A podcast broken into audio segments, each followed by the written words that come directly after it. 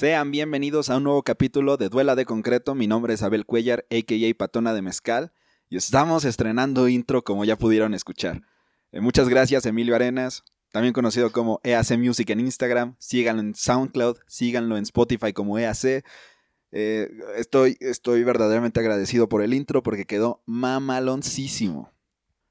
Ahora iniciamos el programa con uno de los temas más importantes que es la salud.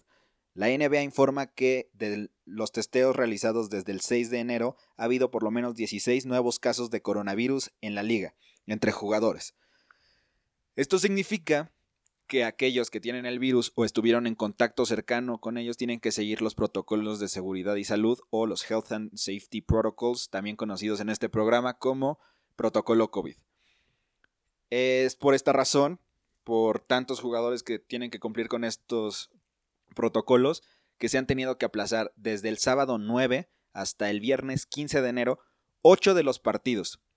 Esto representa un séptimo de los juegos en los últimos 7 días. Aparentemente esos 8 juegos, ese 14% de, de, partidos aplazados, no representan un, un volumen demasiado grande como para la liga tomar decisiones drásticas. Lo único que sí están haciendo es que junto al sindicato de jugadores están viendo qué nuevas medidas pueden tomar para evitar más contagios, pero son medidas igual de ridículas que la idea de que no te puedes contagiar en medio de un partido. Son medidas de no saludarse de mano, no abrazar a, tu a, a los jugadores del otro equipo. Son estas medidas absurdas de lo más probable es que se contagien si se chocan la mano con el contrincante o con un mismo compañero pero si te respira en el cuello durante 12 minutos que lo estás cubriendo, ah, seguramente ahí no te vas a contagiar. son medidas que muestran la ingenuidad o la negligencia por parte de la asociación de jugadores como la misma NBA. Y lo único que transmiten es que los jugadores, los entrenadores, la misma liga, no le tienen tanto miedo al, al coronavirus como le tienen miedo a que cancelen los contratos multimillonarios con los patrocinadores y las televisoras. Entonces, esperemos que no haya contagios masivos, esperemos que todo pueda controlarse. Sigo proponiendo, Duela de Concreto propone que sería muy inteligente dos semanas en lo, en lo que se recuperan los jugadores que ya están infectados, evitar futuros casos y así arreglas perfectamente cómo va a ir la siguiente eh, parte de la temporada. Eh, permites que los equipos tengan el descanso para evitar las lesiones que comentaba en el capítulo anterior. Pero bueno, eso no va a pasar. Eh, eh, pero vamos a seguir viendo partidos aplazados, vamos a seguir viendo jugadores que se están enfermando, queramos o no, así funciona. Y es que hay dos lados de la moneda. Está la gente que se cuida en exceso, como lo es un ejemplo, él mismo lo dio. No sé si sea real, solamente que su testimonial. Demian Lillard después de un partido, daba una entrevista en la que decía que se sentía en una caja, siguiendo todos los protocolos de seguridad para evitar el contagio de su casa, luego al entrenamiento, luego al partido, luego de regreso a su casa. Luego no puedes ver a la gente porque eh, no, no sabes qué hicieron, porque los que no están en la liga la hermana de Damian Lillard, no sé si tenga hermana, pero la hermana de Damian Lillard resulta que le marca y le dice, oye, ¿puedo pasar a tu casa? Es que tengo un chisme que te quiero contar.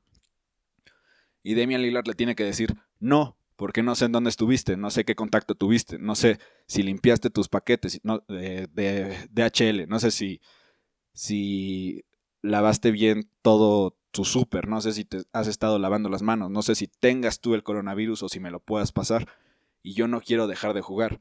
Entonces, la liga me dice que tengo que hacer esto y esto y esto, pero además en mi cerebro sé que tengo que hacer estas otras cosas, que tengo que evitar ciertos contactos y que ya no tienes esta oportunidad de descomprimirte en un ambiente como ir al cine, como hablar con tu familia, como ir a un bar, ir a comer, eh, cambiar tu escenario. Es casa, entrenamiento, casa, estadio, casa, avión, eh, hotel y se siente en una caja. Eso es lo que dijo. Estoy parafraseándolo, pero eso es lo que dijo.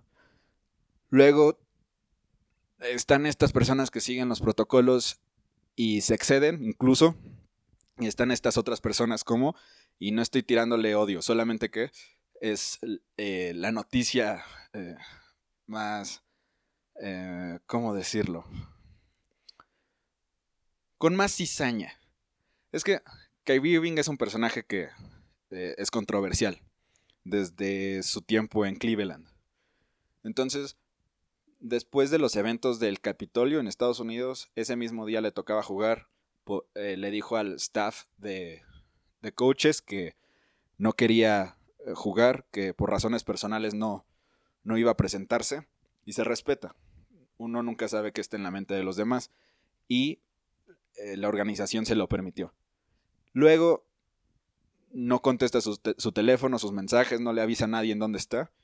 Y llega un punto en el que la misma directiva pensaba que Kyrie se había ido del país, se había ido a Toronto con Drake a, a celebrar un cumpleaños.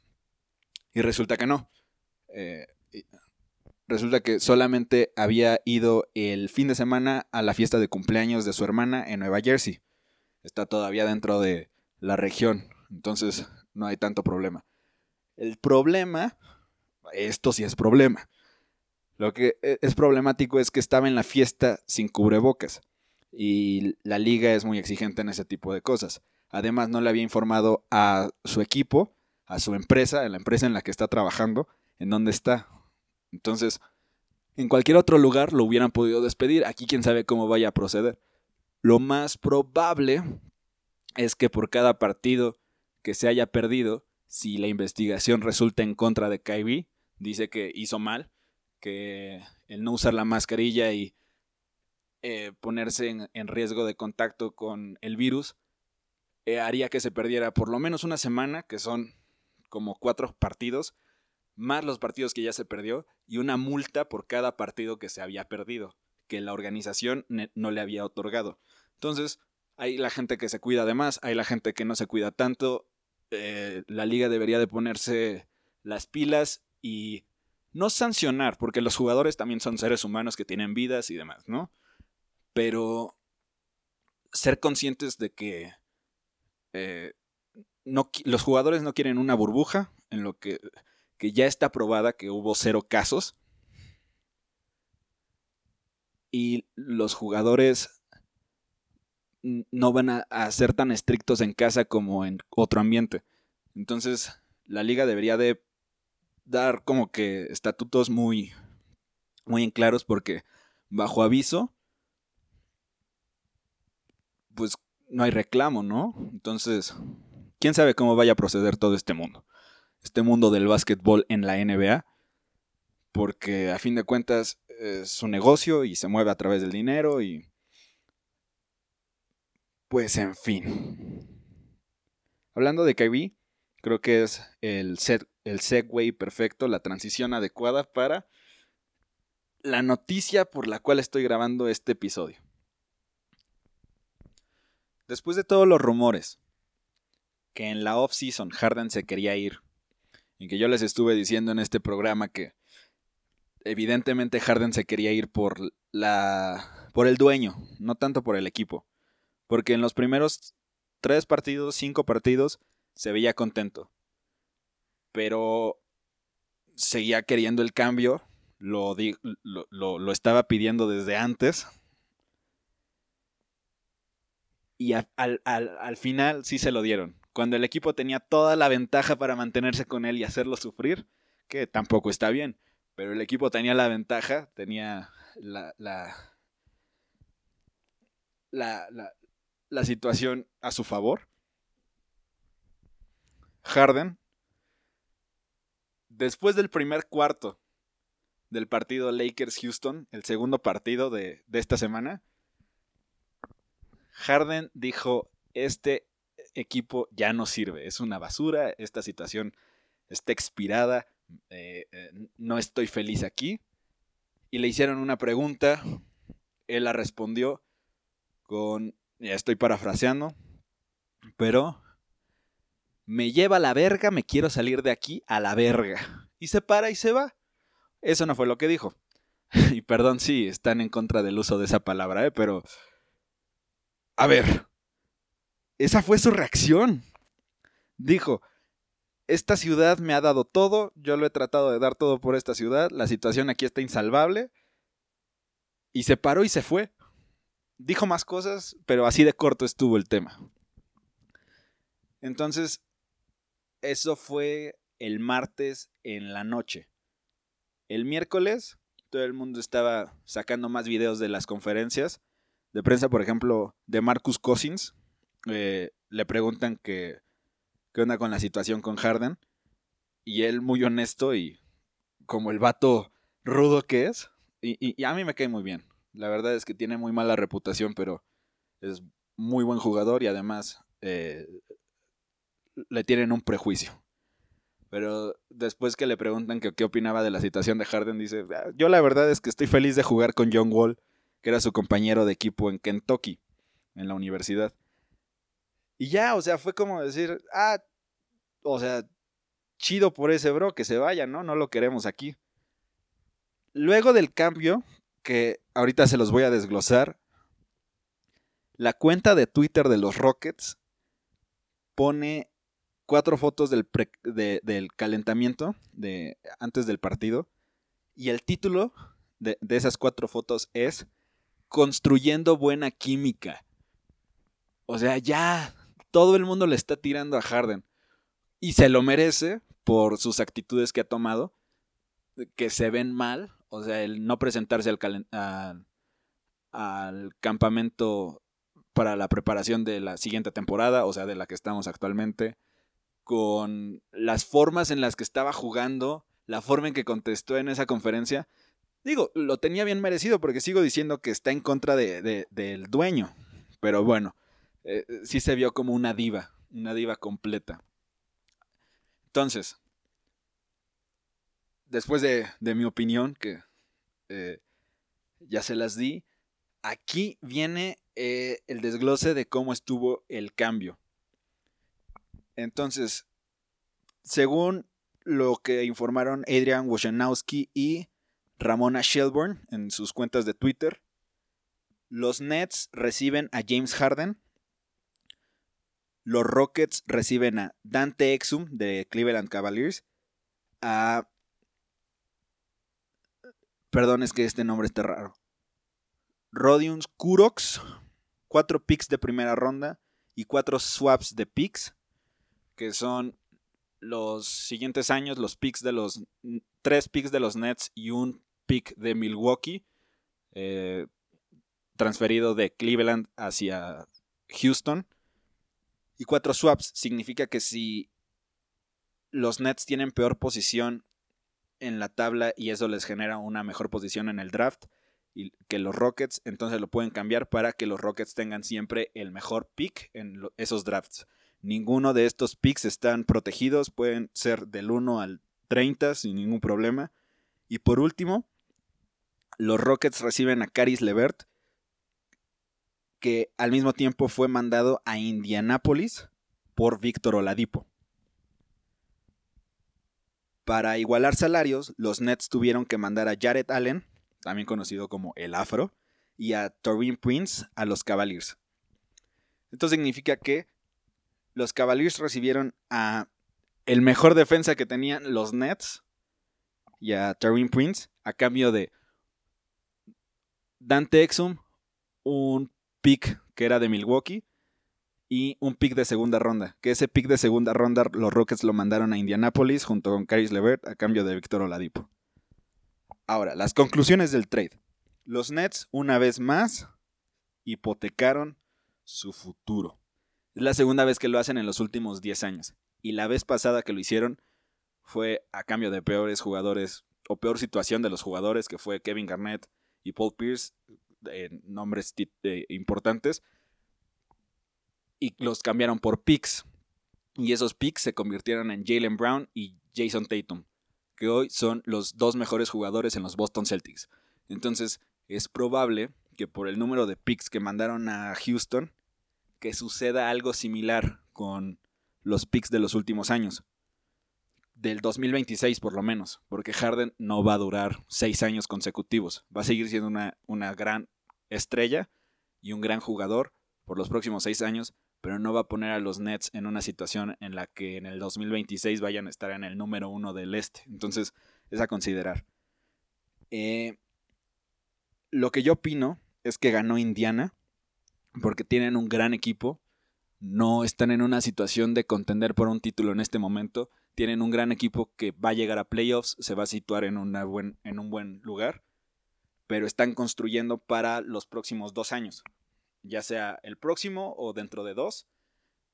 Y el contrato de Caris Levert, Malcolm Brogdon y Domantas Sabonis ajusta perfectamente para ese tiempo. Además, estarían deshaciendo del contrato de Miles Turner por si resulta no ser el jugador que vale lo que ahorita le están pagando, que hasta el momento está demostrando que defensivamente sí, aunque yo pienso que las tapas y los robos no significan que eres un buen defensa, solamente que eres un buen defensa en esas dos categorías. Eh, en otro episodio lo, lo explicaré más a fondo, pero siento que Indiana gana porque consigue una tercera opción ofensiva. Y aunque no, Caris Levert no es mejor jugador que Víctor Oladipo, lo que sí tiene es que tiene un, una mayor habilidad para crear juego. O como se dice en inglés, es mejor playmaker que Víctor Oladipo. Es más nato. O sea, lo tiene instintivamente. Si Malcolm Brogdon no está en la cancha y Caris Levert le toca armar ofensiva, es mejor que McConnell y que McDermott. Es mejor que Víctor Oladipo haciendo eso. Sí, Víctor Oladipo ya nos ha demostrado en la última semana que es clutch, que puede hacer un robo de último minuto a comparación de Caris Levert que no nos ha mostrado eso. Pero Caris Levert le metió 50 puntos a los Celtics la temporada pasada. Este año está jugando con todo. Una vez que se lesionó eh, Spencer Dinwiddie y que Kevin no quería presentarse a jugar y que Kevin Durant no podía estar en la cancha por el tema de protocolo COVID, él sacó la casta y estaba siendo el número uno en, los Nets de este año. Entonces, yo creo que Indiana ganó. Eh, a largo plazo, a largo plazo. Tampoco, tampoco se pongan punks. Los Nets obviamente son los que ganaron más talento. James Harden es un jugador histórico, un top 10 un top 5 anotadores de todos los tiempos. Tal vez no se refleje a nivel histórico, a nivel estadísticas, perdón. Pero lo es. La facilidad en la que puede anotarte 30 puntos, 40 puntos. La temporada pasada, antes de que sucediera todo lo del COVID, la gente decía, hasta apostaba que Harden podía promediar 40 puntos en una temporada. Que es loquísimo. Entonces, los Nets tuvieron que dar a muchos jugadores para tratar de igualar salarios, lo que los pone en una situación complicada si hay lesiones o protocolo de COVID en el resto del año, que lo más probable es que suceda, y no tienen un centro. Mi hipótesis es que antes del trade deadline, antes de la fecha límite para hacer cambios, van a adquirir un centro de gran nivel, barato, uno bueno, normalón, tal vez lo van a cambiar por por los jugadores de banca que tienen, que tienen bastantes alas, pero quién sabe qué, suceda. No soy gerente general por eso. Entonces, resulta que este, este es un dato interesante. Los Nets le pagan más a sus tres estrellas en Kyrie Irving, Kevin Durant y James Harden, que son contratos largos. Por lo menos James Harden tiene tres años y los otros cuatro. Eh, le paga más a sus estrellas que lo que le pagan equipos completos como eh, los Knicks, el Oklahoma City Thunder, los Hornets, los Kings y Atlanta. O sea, valen más tres jugadores en los Nets que equipos completos en esos cinco otros. Em, creo que el tercer... Eh, bueno, pienso que ganó Indiana. Em, y al mismo nivel están los Nets, porque lo más probable es que ganen un título eh, este año o el siguiente, aunque hay dudas, hay dudas. Puede ser una situación similar a la de los Clippers el año pasado. Y se los voy a explicar al ratito por qué. Eh, creo que también ganó, no ganaron los Rockets, más bien ganó el bolsillo de Robert Fritata. o sea, o también conocido como Robert Fritacaño, el dueño de los, de los Rockets. Antes de este cambio estaban al borde de... No, estaban creo que en el luxury, en el luxury tax, que es cuando tienes que pagar por tener eh, contratos tan grandes. Y además de pagar a, todos tus jugadores, le tienes que pagar a la liga. Y ahora con este cambio, eh, están 3.65 millones abajo del luxury tax. Entonces, pueden hacer muchísimas, eh, muchísimos movimientos más. Tienen dos contratos que expiran en el de Exum y Oladipo. Y el de Korox, que no sé cómo se pronuncia, es Kurux. Korox. Kurox, no sé. Es K-U-R-U-C-S. No es un jugador importante. Tal vez vaya a convertirse en un gran jugador de rol. Mm, no va a ser una estrella pero gana en dos temporadas menos de 4 millones. Y hasta el momento, por lo que he visto de John Wall y de Christian Wood, creo que la adición de Víctor Oladipo es una muy importante porque así ya tienes a tu a tu point guard, a tu base eh, natural, que es John Wall, y luego pones a un shooting guard que puede estar sin la pelota, que le gusta usar el balón, pero que lo puedes poner en spot of threes o que puede defenderte mejor que Harden. Y un Christian Wood que va a recibir alley-oops y alley-oops y alley-oops. Entonces, sí, sí tiene un gran, gran equipo. Y me decía un amigo en un grupo de, de, básquet que tenemos que este, se va a poner recio este pedo porque eh, hay puro barrio en Houston ahora. O sea, son vatos que le entran al golpe macizo. Entonces, eso tal vez sí tenga razón. Eh, Houston tal vez tenga la situación de los Boston Celtics en la que puedan sacar dos superestrellas en años consecutivos y armar un equipo nuevo cuando Robert Fritata venda por fin, porque pues hace estos cambios no porque eh, quiera o conseguir un mejor equipo, lo hace porque quiere ahorrarse un montón de dinero. Pero bueno, eh, los Houston Rockets, ya siendo más serios, sí ganaron en un tema de tener tantos picks, se convierten en, en valor para intercambiar por estrellas. Eso hicieron los Clippers, eso están haciendo ahora los Nets. Eh, entonces, también les fue bien. Ganaron absolutamente todos. El, el que robó fue Cavs. A los Cavaliers nada más lo metieron para hacer ajuste de salarios. Eh, y se ganaron un gran centro en Jared Allen. Era el mejor defensa que tenían los Nets. Está todavía con su contrato de novato. Eh, va a ser un free agent, un restricted free agent, o sea que los Cavs van a decidir a dónde se va y pueden quedárselos si eh, si igualan el, salario que le ofrece el equipo que, lo quiera. Y lo más probable es que lo vayan a hacer porque como está jugando, tienen un centro para, un centro para el futuro. O sea, ya pueden, con este cambio ya pueden generar un equipo que puede competir en los próximos cinco años con sus dos guardias, eh, Garland y Sexton, que me encanta cómo le dicen en Twitter. Les dicen Larry Nance Jr., su compañero de equipo, se los puso. Se llaman los Sexland. Entonces, cuando se hizo este cambio, como los, los Cavs tienen a seis, seis personas que juegan en la posición de poste de poder o centro, en Drummond, Larry Nance Jr., Javel McGee, Jared Allen, Kevin Love y Thon McKeer. Este, Larry Nance Jr. puso un tweet que decía Sexland is surrounded by trees.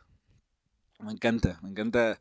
Eh, cuando ves esta eh, buena química en los equipos, sabes que van a llegar a un buen lugar. entonces, creo que eh, los Cavaliers se van a quedar con Drummond y con Allen. Y con Love lo van a tratar de mover. Magui, pues está en un contrato corto, nada más lo tienen ahí para ver qué sucede. Nance también se va a quedar. Aquí está como en un contrato no garantizado. Entonces, dentro de los próximos cinco años van a escuchar otra vez a, los Cavs, a menos que la caguen impresionantemente, que no creo que suceda porque el coach eh, está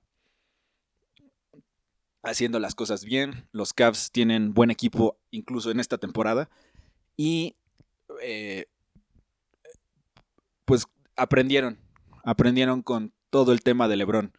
Cuando vieron que se fue a Miami, y que regresó y aún así se quería ir después de haberles ganado un título y que le habían conseguido absolutamente todo lo que él pedía, se dieron cuenta que algo estaban haciendo mal y ya lo están corrigiendo. Entonces, este trade estuvo muy interesante, eh, deja muchas cosas que analizar. Y bueno, eh, voy a hacer una pausa rápida. Contacta a patronademezcal.com o manda un DM a arroba patrona de mezcal en caso de que quieras utilizar este espacio para anunciarte.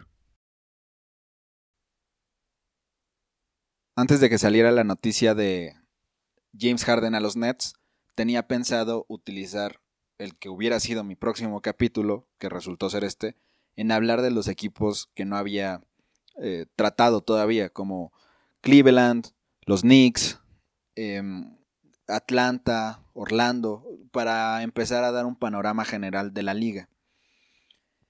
Ahora resulta que no lo podré hacer sino hasta dentro de una semana o dos, porque esta noticia de eh, Harden con Kevin Durant y Kevin Irving hacen que todo lo que yo había mencionado de, de los Nets fuera un poco inservible.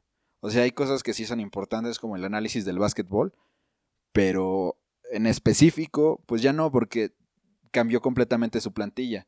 También los Rockets, que les había dedicado cierto tiempo, cierto empeño, cambiaron bastante y pues tendré que empezar otra vez, ¿no?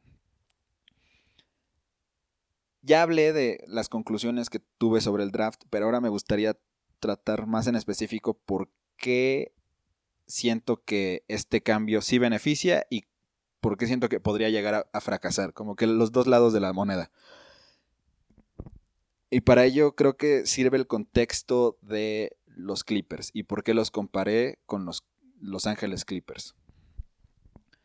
Resulta que el año pasado todo el mundo pensaba, todo el mundo en, en, en los medios de la NBA pensaba que los Clippers iban a resultar como campeones porque tenían a Kawhi Leonard que acababa de ganar un título con Toronto y a un Paul George que estaba a nivel de MVP. Salió en el top 3 candidatos para el MVP de la temporada 2018-2019 si no me equivoco.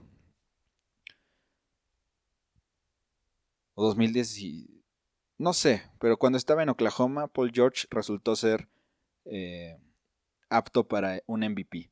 Tal vez haya sido una temporada antes, pero resulta que se pensaba que los Clippers eran un buen equipo sin superestrellas y que en el momento en el que llegaran dos superestrellas, que bueno, tal vez Paul George no es una superestrella, es un All-Star de gran nivel, pero Kawhi Leonard es un top 5 en la liga y se pensaba que en ese año era un top 2. Entonces, si tenías un... La formulita era equipo bueno, un equipo decente, como el de Toronto. Un buen entrenador, como Doc Rivers, que ya, era, ya había ganado un título. Y le ponías un par de superestrellas, seguramente llegabas al título, sí o sí. Esa es como que la formulita que todo el mundo sigue pensando que funciona cuando no necesariamente necesitas una cultura en un equipo que se desarrolla durante años y después, si no tienes a los jugadores adecuados, ir a buscarlos, ya sea jugadores de rol, superestrellas, eh, especialistas en tiros de tres, especialistas en defensa, según lo que cada equipo necesite, y tener un coach que sea hábil para la postemporada. Si eso, si quieres un campeonato que en otro episodio hablaré sobre si es mejor apoyar a un equipo por su cultura o apoyar a un equipo por sus campeonatos.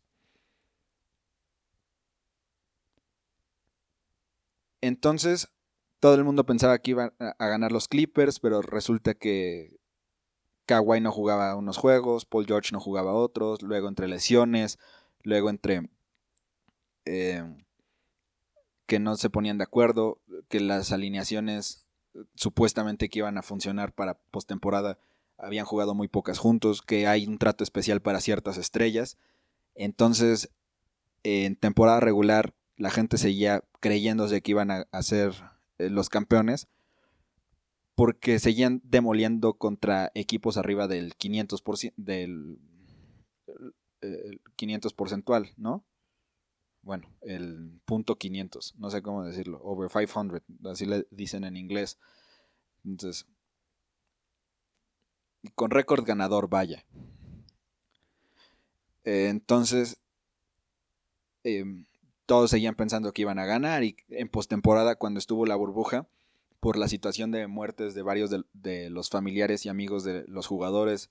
Um, Harold fue a un funeral, luego eh, fue Lou Williams, luego eh, Kawhi y Paul George estaban en su propio ritmo y el, otro, el, equipo, el resto del equipo estaba en su propio ritmo. Entonces, lo que sucede en postemporada es que se desenmascaran los verdaderos problemas que tienen los equipos porque el rival tiene la oportunidad de analizar cada uno de los puntos débiles que tienen. No, o sea, en una temporada regular le puedes ganar a cualquiera según tu agenda.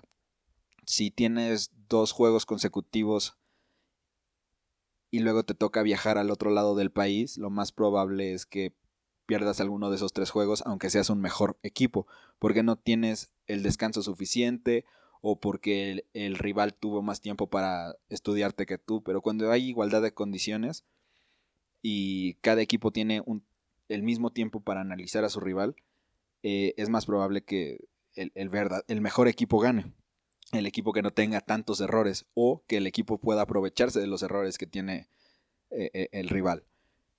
Y eso fue lo que sucedió. Se dieron cuenta que era un equipo sin cohesión que, Kawhi estaba en su ritmo, Paul George estaba en su ritmo, eh, Doc Rivers no sabía cómo controlarlos, Tai Lu estaba enojado con, la forma en que se estaba jugando y cada quien se, decía eh, eh, a sí mismo que las cosas saldrían diferentes si fuera como, como yo las quiero y no como me lo está pidiendo el entrenador. Y, o sea, egos, básicamente egos, problemas de ego.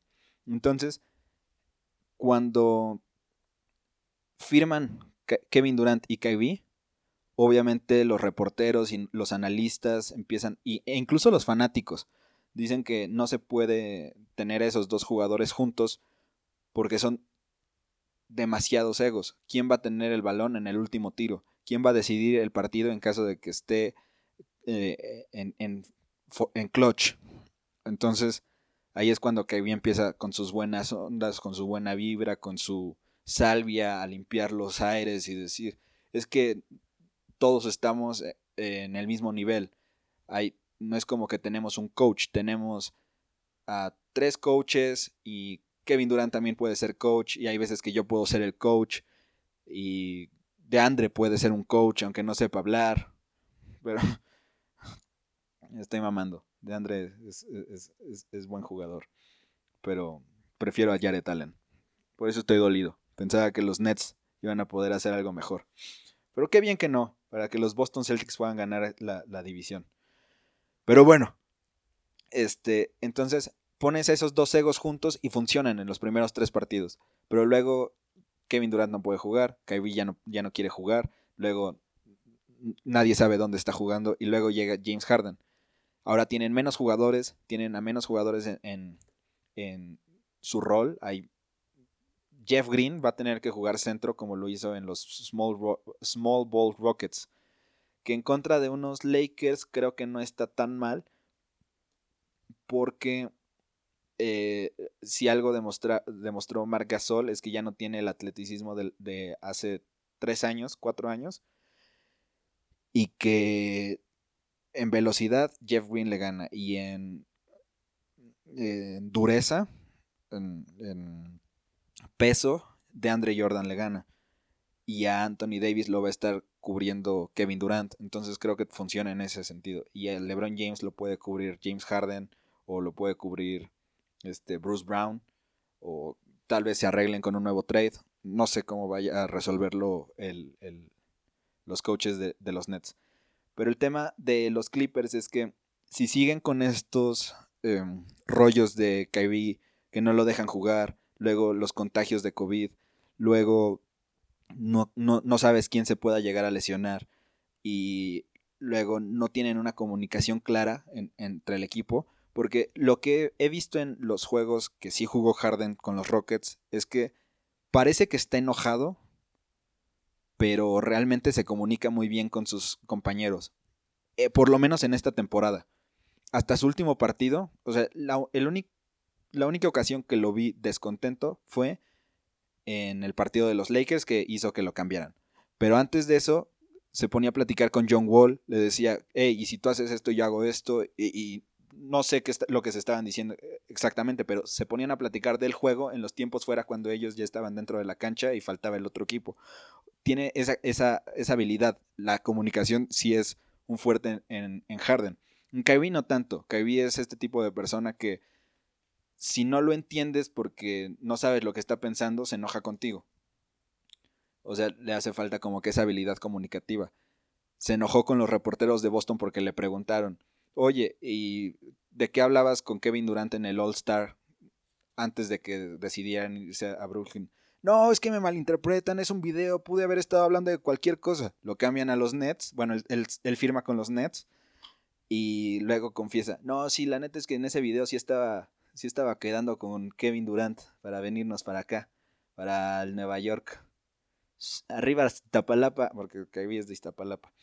Entonces, eh, le hace falta esa habilidad comunicativa. Yo creo que al ser él el menos hábil de los tres, sí va a tener como que o mucha frustración, que ese es el lado negativo, va a tener mucha frustración y se va a querer cambiar y va a arruinar el equipo y no va a querer jugar, o va a tener la resiliencia suficiente para decir, ok, yo hago el papel de Caris Levert y mis números van a estar arriba de los 26 puntos por juego, con un número increíble de asistencias porque Joe Harris va a jugar conmigo en la segunda unidad. Pero es tema de los coaches. Eh, si no logran esa cohesión eh, eh, en la primera etapa de, de esta temporada, antes del All-Star Break, es probable que los Nets hayan hipotecado su futuro por nada y que los Rockets vayan a sacar picks en los primeros lugares en los siguientes, bueno, en los últimos seis, dos años, perdón, 2025 y 2026. Entonces, eh, se tendrán que cuidar mucho eh, eh, los Nets. Esperemos que tengan terapias y meditación y quién sabe cuánta cosa guajira, ¿no?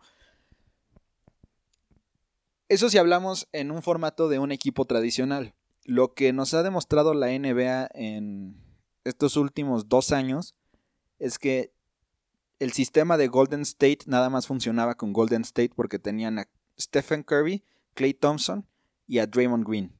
Y luego entró Kevin Durant. Y se preguntarán, ¿cuál sistema, Bell? Es algo que le gusta a Steve Kerr por su trauma de ser siempre un jugador de rol. Veía que Michael Jordan metía todos los puntos y él se quedaba eh, corriendo de esquina a esquina a menos de que le pasaran el balón. Él decidió que lo que quería hacer era que todos los jugadores que estuvieran adentro de la cancha tuvieran un toque de balón y que supieran qué hacer con él y tuvieran movimientos y estuvieran eh, eh, fueran una parte importante en la ofensiva. No cambió el sistema y en los primeros juegos les fue mal porque Andrew Wiggins y Kelly Oubre no tienen inteligencia eh, sin el balón cuando se mueven tres o cuatro personas y no es porque no tengan el IQ para jugar básquetbol, es porque jamás jugaron ese tipo de básquetbol. Sus entrenadores jamás se los enseñaron porque siempre estuvieron en situaciones de, derrota. Al único que le pudo haber eh, tocado algo de buen básquetbol fue a Kelly Ubre por su tiempo con Monty Williams, pero ni siquiera eh, le, tocó estar mucho tiempo con él porque parte de su temporada estuvo lesionado, que fue la temporada pasada. Entonces, eh, ese básquetbol nada más funcionaba para ese equipo. Y hoy en día lo vemos que Spolstra lo utiliza en Miami. Pero lo hacen todavía con juego de tres. Está Duncan Robinson, Tyler Hivo y Jimmy Butler. O Duncan, Bam y Jimmy. O Jimmy, Bam y Dragic. O, o, sea, siempre es como con tres y luego encuentran al tirador que se está moviendo. No es tanto que haya tantos toques de balón como sucedía con, con Golden State. Entonces, como se dieron cuenta los equipos que ese sistema no funcionaba, muchos fueron a la ruta James Harden, que fue una, un berrinche de Daryl Morey, que lo quería convertir en, en, perdón, en MVP. O sea, James Harden sí le gustaba hacer, bueno, sí le gusta ser el, el tipo con el balón, pero en Oklahoma City a él le tocaba ser el sexto hombre, el que cortaba, el que jugaba sin el balón. Y fue la, incluso sus primeros años en Houston jugaba sin el balón, pero luego le dijeron, tú eres la superestrella, tú encárgate del balón, y ahí es cuando empezó toda esta etapa de memes, en la que James Harden era, eh, eh, se pasaba 23 segundos eh, con el balón entre las piernas, botando, y el último segundo lo utilizaba para tirar o que, que le cometieran falta. Entonces yo creo que eh, sí puede adecuarse al sistema que le diga Steve Nash. Pero a lo que quería llegar es que los equipos se dieron cuenta que o utilizabas el sistema de, los Golden State Warriors, utilizabas el ISO Ball o el Hero Ball, como, como se le dice a eso de, de James Harden. Y obviamente es una exageración porque no puedes jugar 48 minutos así.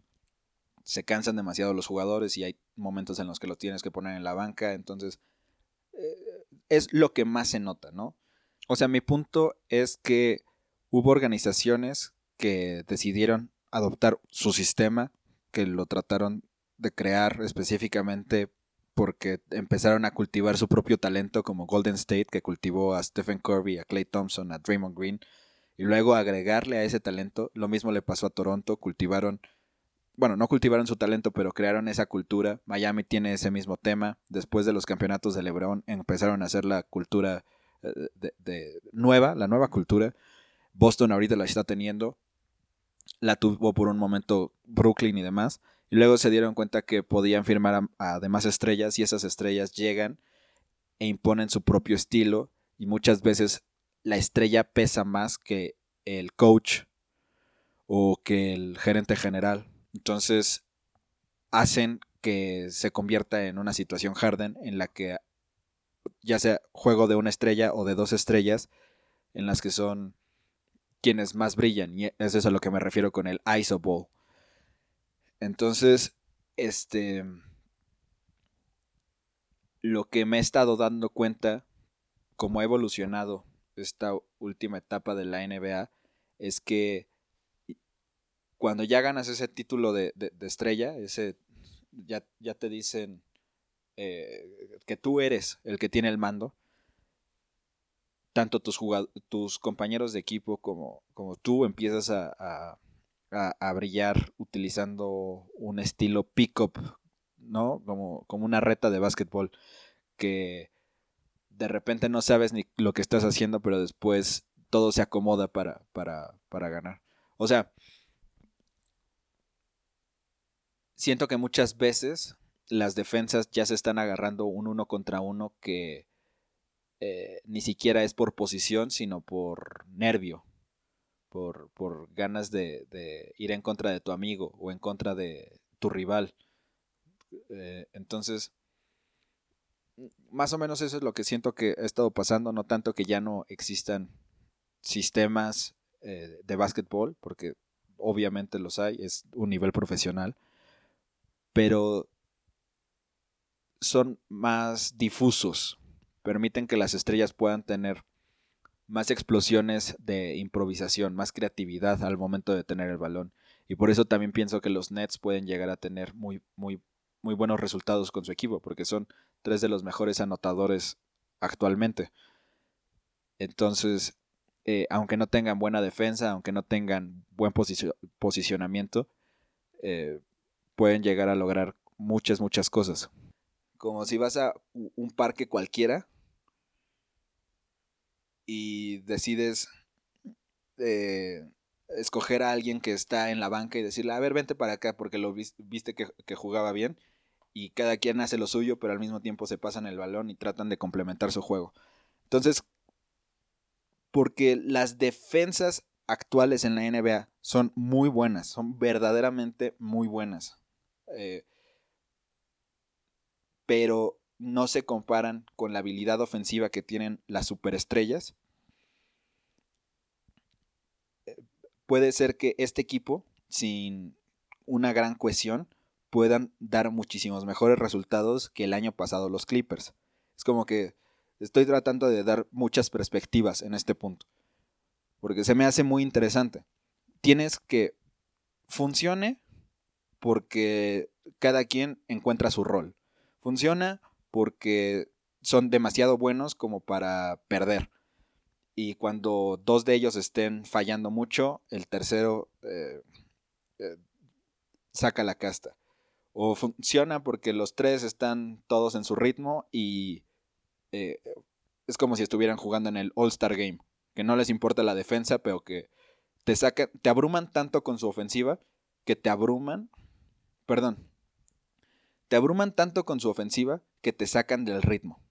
O sea, tú los estás defendiendo muy bien, muy bien, pero aún así te están metiendo cada canasta y hacen que te frustres tanto que no puedas meter un balón. Eso sucede en, en no solamente el básquetbol, funciona en muchas áreas también en el beer pong, por ejemplo, pasa en el beer pong, tenemos que aceptarlo, pasa en el beer pong. Entonces, tal vez no tengan una buena defensa, tal vez perdieron mucho valor defensivo en Tarim Prince y en Jared Allen, pero ganaron en defensa psicológica, si eso les hace sentido. O sea, te ganan por meter más puntos que tú y hacer que te presiones tanto de querer igualarlos en, en en canastas que te sacan de ritmo. Si tu juego es colar, colar, colar y de repente te están metiendo puros tiros de tres, aunque no seas buen tirador de tres, vas a querer tirar una de tres para decir, no me quiero quedar fuera de esta fiesta de triples. Entonces, creo que esas son mis perspectivas, no me quiero alargar más, eh, siento que así, es, así ha estado funcionando. Bueno, perdón, siento que así va a funcionar el equipo, siento que les va a ir bien, aunque sea, pero... O sea, sí van a llegar a finales, a menos que haya un conflicto bastante grande, y es probable. O sea, no es posible, es probable. Esto ha sido todo por el día de hoy. Muchísimas gracias por escucharme. Espero les haya gustado el episodio de hoy. Eh, recuerden que ya estoy normalizando los horarios de, de publicación y síganme en mis redes sociales arroba patona de mezcal en Twitter e Instagram. Cualquier duda pueden mandarme un DM o un tuitazo, lo contesto. Y pues nada.